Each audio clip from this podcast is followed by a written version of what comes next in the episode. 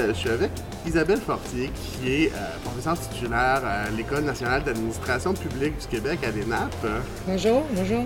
Euh, Madame Fortier, vous êtes venue à notre réseau de santé et sécurité du travail pour euh, nous entretenir de les voies trompeuses de l'émancipation au travail. Moi, quand j'entends tout ça, j'ai tout de suite entendu un employé qui est en train de se noyer sous la surcharge puis l'employeur qui a le choix entre une bouée de sauvetage puis un party pizza pour le vendredi, puis qui choisit le party pizza. Est-ce qu'on est, là-dedans un peu? Ben, peut-être que ça, c'est l'extrême euh, caricatural. Hein. Je disais, des fois, euh, il faut faire attention à soit des, la, gadgetisation, dont je disais, peut-être euh, ça peut être autant sur la reconnaissance que sur... donc, on peut, on peut mettre en scène euh, des, des choses qui supposément vont contribuer euh, à la santé, euh, des cours de yoga sur l'heure du midi. Alors c'est très bien, hein? on ne peut pas être contre ça. On ne peut pas être contre le yoga. Non, mais on sait que ça peut, on sait que ça peut faire du bien aux individus. Oui, tout à fait, tout à fait. on peut avoir des formes de reconnaissance, des, des, petites fêtes, on donne une tasse avec un logo. Là, il y a des choses qui peuvent être un peu euh, caricatural, mais je pense que le, phénomène des voix trompeuses, c'est plus profond que ça. Mais ça, ça peut être une manifestation euh, dont on peut euh, sourire, mais les voix trompeuses, c'est plus dans le sens où il y a certaines idées qui sont vertueuses, contre lesquelles c'est très difficile de s'objecter, de mm-hmm. critiquer. Euh, l'excellence, la réussite, la reconnaissance. Des de plus en plus dans voyez, c'est bien, c'est beau et tout. C'est dur d'être contre l'excellence. Et, et, ça va jusqu'à euh, la qualité de vie au travail, le bien-être au travail. Alors, tout ça, c'est bien, mais ça présente plusieurs enjeux euh, trompeur. C'est-à-dire, ça donne l'impression que ça peut être émancipateur, mais parfois, ça a l'effet contraire. Oui, parce que vous le disiez dans votre conférence, il y a, une, espèce d'injonction au bien-être au travail ou à la performance euh, que, les gens intègrent finalement. Les individus viennent à intégrer cette espèce d'injonction-là qui leur vient d'en haut. Oui, c'est surtout que l'injonction qui, qui est intériorisée, c'est c'est euh, cette idée d'un idéal du travail. Hein. Et donc, le travail devrait correspondre à un idéal et même on devrait se réaliser dans le travail. C'est pas toutes les tâches là qu'on pourrait dire d'entrée de jeu là, que c'est vraiment euh, un lieu de réalisation de soi au plus haut point. Mm-hmm. Et donc, je pense que quelque part, euh, ça devient comme une injonction. Si t'es pas heureux au travail, tu as un problème. Alors que c'est pas un problème, c'est que, un, le, bien-être, le bonheur, ce sont des choses intimes, personnelles qui n'ont pas à être exigées ou attendues de l'organisation. Euh, et que, par exemple, ce serait mieux de se concentrer sur la question du respect euh, des personnes, le mm-hmm. respect de leur travail, de, de leur contribution, que de parler alors, c'est sûr que ça fait un bel enrobage, mais ça vient chercher cette, euh, cette idée qui a été intériorisée par les personnes qu'il y a un idéal au travail auquel ils doivent contribuer et pour lequel ils se sentent toujours en dessous, mm-hmm. insuffisants. Oui, parce que euh, l'idéal... T'en fais pas assez, parce que l'idéal, euh, c'est gros. la logique néolibérale, un peu, de toujours en faire plus avec moi, toujours plus performer parce que les indicateurs de performance sont beaucoup économiques. Euh, et, là, ben, quand on a intégré l'objectif d'en faire plus avec moins, il euh, n'y a pas de fin à ça. Là. Oui, puis c'est surtout que, tu sais, la logique néolibérale, ce que ça fait, ça mise sur deux choses. La concurrence comme facteur de performance et d'innovation. Donc, plus on, on, présume que plus on met les gens en concurrence les uns les autres, plus il va y avoir un incitatif à être productif. Donc, mhm. c'est un moteur. Puis l'autre, euh, le, corollaire de ça, c'est l'individu entrepreneur de soi, responsable de ses réussites et de ses échecs. Donc, surtout de ses échecs. Oui, surtout de ses échecs, mais on va miser sur l'aspiration à la réussite, mhm. hein, à l'épanouissement, et, c'est supposé que là-dedans, tu vas, tu vas Et donc, si tu réussis pas, ben c'est toi qui as un problème.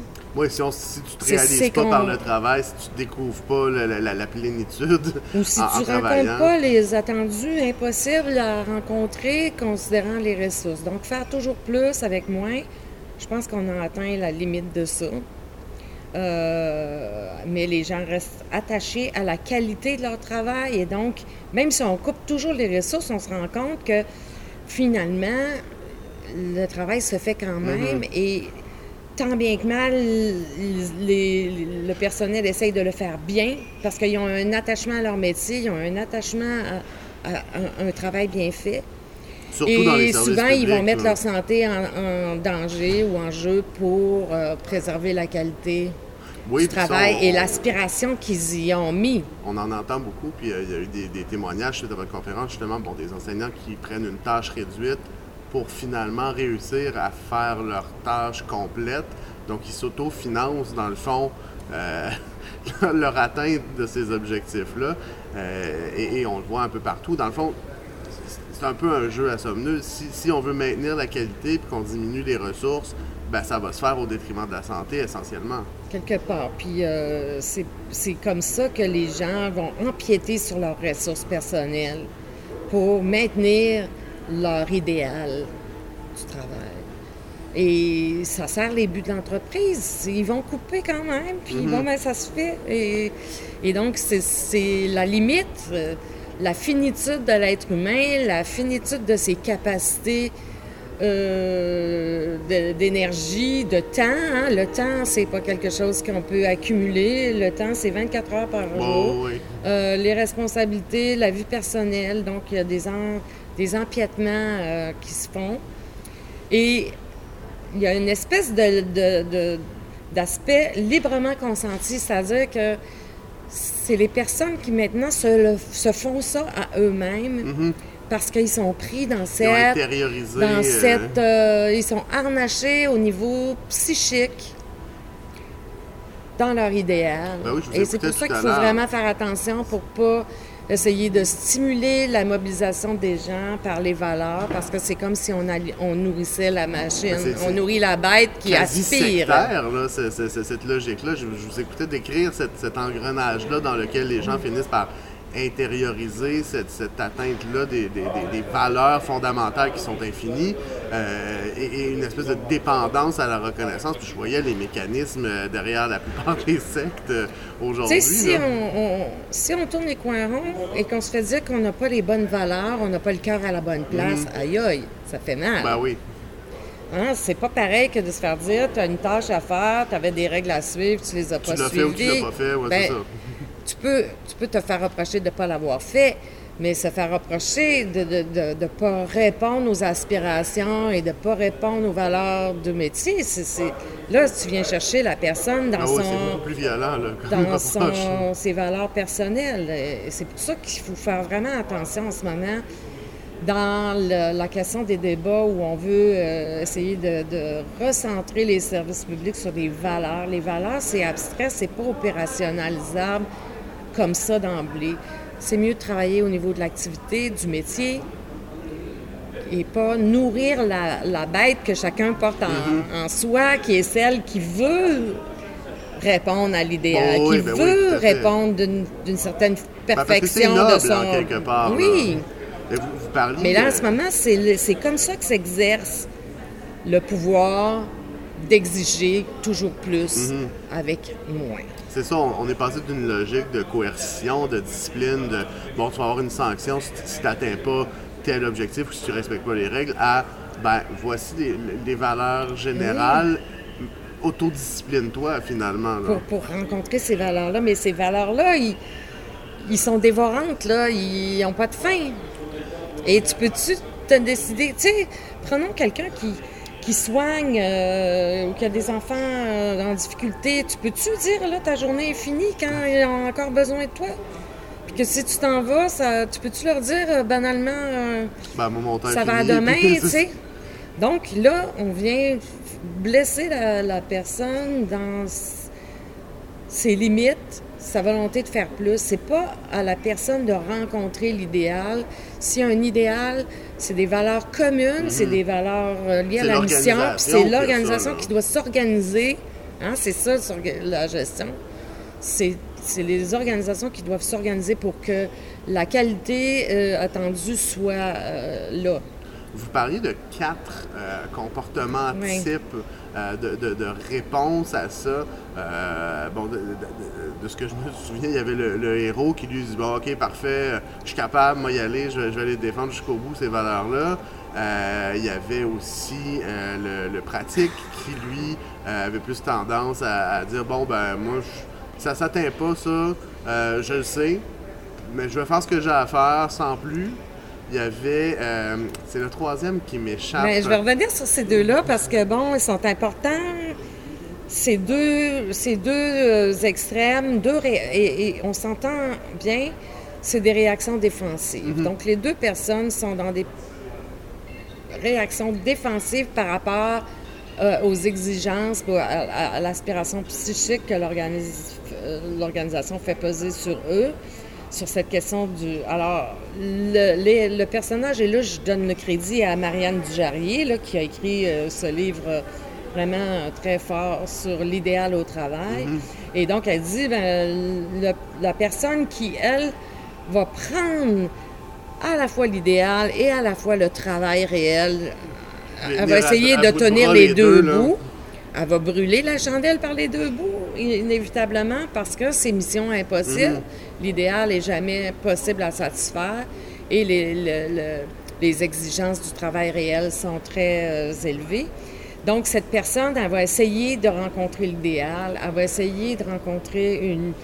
Elle est très exigeante par rapport à elle-même, justement, à, à donner un travail de la meilleure qualité, euh, de jamais laisser tomber. Donc, c'est quelqu'un qui va euh, intérioriser très fortement les attentes euh, comme, comme quelque chose qui lui revient à elle de rencontrer ça et elle va souvent de sa santé là. elle va souvent mettre sa santé en péril ou ses relations avec ses proches parce que ça va finir par rejaillir sur son temps personnel, mm-hmm. sur sa vie personnelle. Donc, pour essayer de maintenir cet idéal. Alors, cette personne, elle essaie de tenir les deux bouts. Il y a des gens qui, peut-être au bout d'un certain temps, ont pu déjà être des héroïques, eux autres aussi, mais finalement, ils décident que ça n'a pas de bon sens, laissent tomber l'idéal et restent accrochés seulement au travail réel. Ces gens-là, le sujet se réfugie défensivement derrière l'acteur qui, lui, de façon routinière. Hein. Les compétences sont incorporées à, sa, son action tous les jours. Oui, il fait sa tâche, il fait peut-être bien, mais pas, pas plus que. Il n'y en a pas plus que le client membre. C'est ça. Et donc, cette personne, elle est, elle, est aussi dans une posture défensive. Elle se protège contre la norme d'idéal qui, qui lui apparaît. De oui.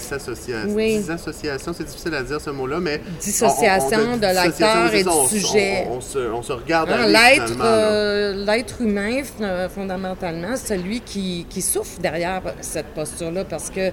Euh, y a pas, c'est pas une source de fierté. Là, non, c'est pas satisfaisant plus qu'il faut. Euh. Donc, hein, c'est ce que je disais tantôt, c'est. Euh, il n'y a pas de bien-être au travail s'il n'y a pas un travail bien fait, dont ben on est, fier. Ça. fait partie, c'est une composante importante. Donc, la personne qui se réfugie dans un mode défensif qu'on appelle les pratiques, eux, ils ont lâché l'idéal, mais l'idéal les hante peut-être quelque part. Ils sont pas satisfaits à la fin d'une journée, mais ils ont Ils sont pas nécessairement fiers de ce qu'ils ont fait. Mais bon, ils, ils, sont dans un mode défensif. Donc, la troisième personne, c'est plutôt quelqu'un qui va lâcher le réel et qui va ah s'élever, dans l'abstraction avec l'idéal. Et là, ça va être des, gens qui parfois euh, s'échappent par le haut dans des fonctions de gestion et qui vont produire du discours d'idéal. Mm-hmm. Et donc là, ils sont attachés à, cette idée d'idéal. Oui, c'est plus facile d'aller de façon l'idéal quand on n'a pas le réel euh, qui, nous tient. Ça. Et donc là, oui, les produire des beaux discours sur euh, la qualité. Euh, L'importance de rencontrer les objectifs Exactement. de qualité. Puis les objectifs sont tous louables et tout. Et donc, mais ils ont perdu, ils ont laissé aller le contact avec le réel et c'est ce qui fait qu'il va y avoir à un moment donné aussi un décalage.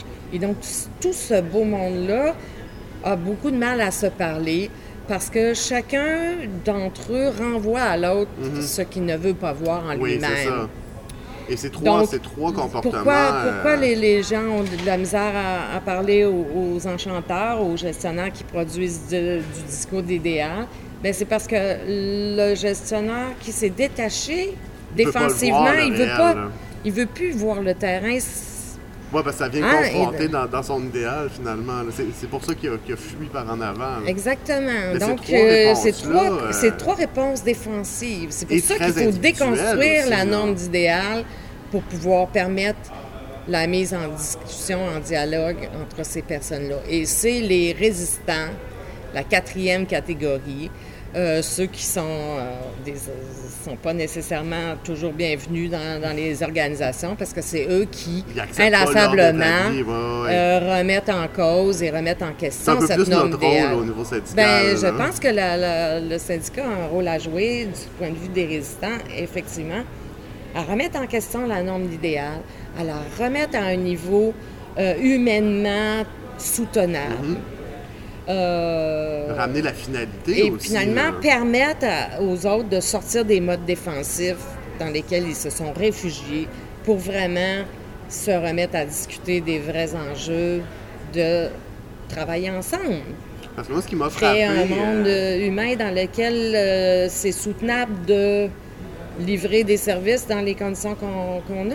Ben, c'est ça, parce que ce qui m'a frappé dans, cette présentation-là des quatre réponses possible. Il y a, il y a, probablement des, mélanges, des genres qui sont. Ben une seule personne peut avoir euh, plusieurs, euh, plusieurs chapeaux. Mais ce qui m'a frappé, c'est que les trois modes défensifs sont extrêmement individuels. C'est qu'on on, ben, se défend soi-même alors que chez les résistants, on, appelle à quelque chose de collectif.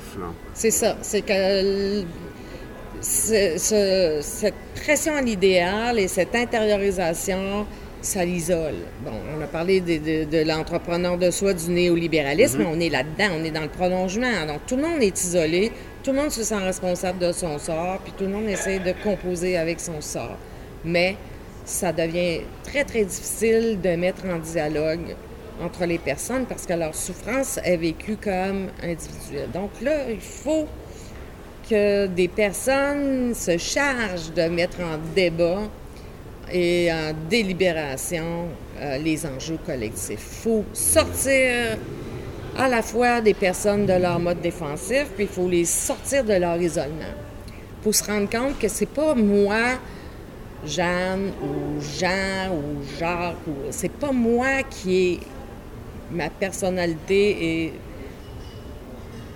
de, pratique, pratico-pratique de lâcher. Et c'est pas moi qui a une personnalité d'héroïque. Mm. C'est ma réaction, oui, à, un système qui, lui, euh, si tu te rends compte que c'est partout pareil. Parce que Et donc, tous les milieux, en ce moment, quand je présente ces choses-là à, des gestionnaires dans mes classes ou dans des conférences ailleurs, tout le monde arrive avec le même constat. Ben, on dirait que vous parlez de chez nous. Mm-hmm.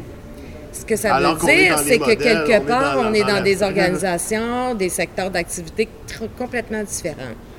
Mais on se rend compte que la pression, la façon subjective de harnacher l'énergie des gens euh, au profit de, la performance, c'est le même modèle partout et ça, ça produit les mêmes mécanismes de défense principaux ça peut avoir des conséquences quand même euh, assez graves parce que ces, modèles de gestion-là axés sur la performance, il y en a beaucoup qui nous proviennent de la, fameuse méthode Toyota euh, au Japon, les méthodes de, gestion euh, très axées sur le, minutage, la, mesure.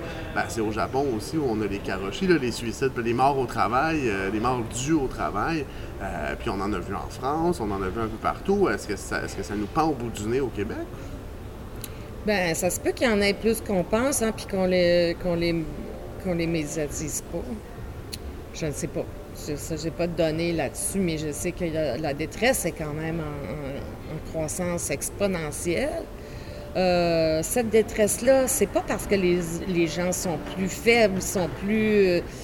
c'est vraiment parce que c'est maintenant sur le plan psychique que, euh, que, que, la pression est mise et c'est là que les gens craquent.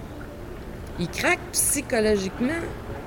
Après, ça peut somatiser, ça peut mhm. faire euh, des, problèmes. Euh, euh, mais voilà, c'est pas c'est pas par hasard qu'on parle maintenant des risques psychosociaux, c'est parce que la pression qui est mise sur les individus, individuellement, vécu individuellement, leur fait sentir constamment qu'ils ne sont pas à la hauteur, mhm. qu'ils n'en font jamais assez, eh bien, ça, ça, génère des pathologies psychiques, psychologiques. Et c'est là Puis ça, c'est beaucoup plus difficile à gérer qu'un mal de dos ou que... Hein?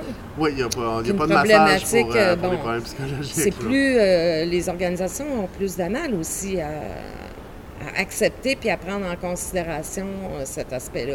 Donc, on a beaucoup tendance, et ça facilite les choses, à psychologiser les problèmes. Plutôt que de se pencher sur le véritable problème. Sur le véritable problème qui est l'organisation du travail.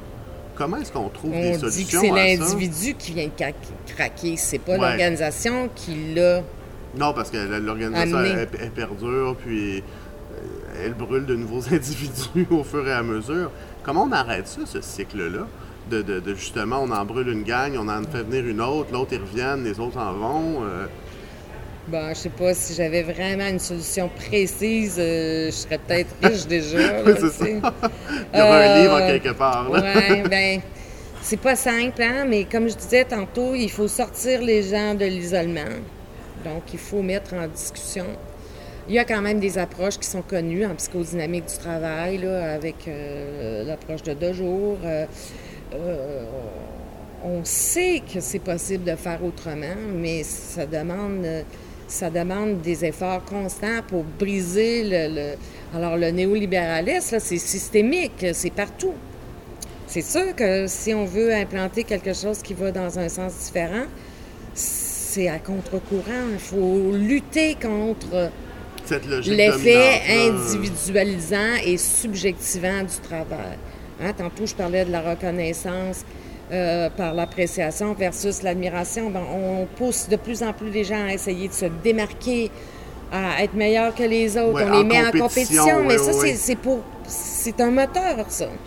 On utilise la compétition comme moteur pour que les gens veulent faire plus.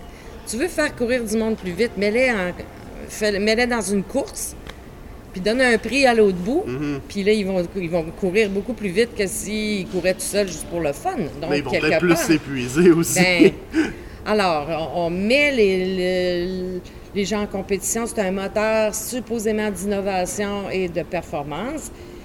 Et on fait sentir aux individus que, euh, que le travail, c'est le lieu de réalisation de soi et qu'en performant brillamment, ils vont se réaliser. Mhm. Et que là, bingo, c'est la, c'est la.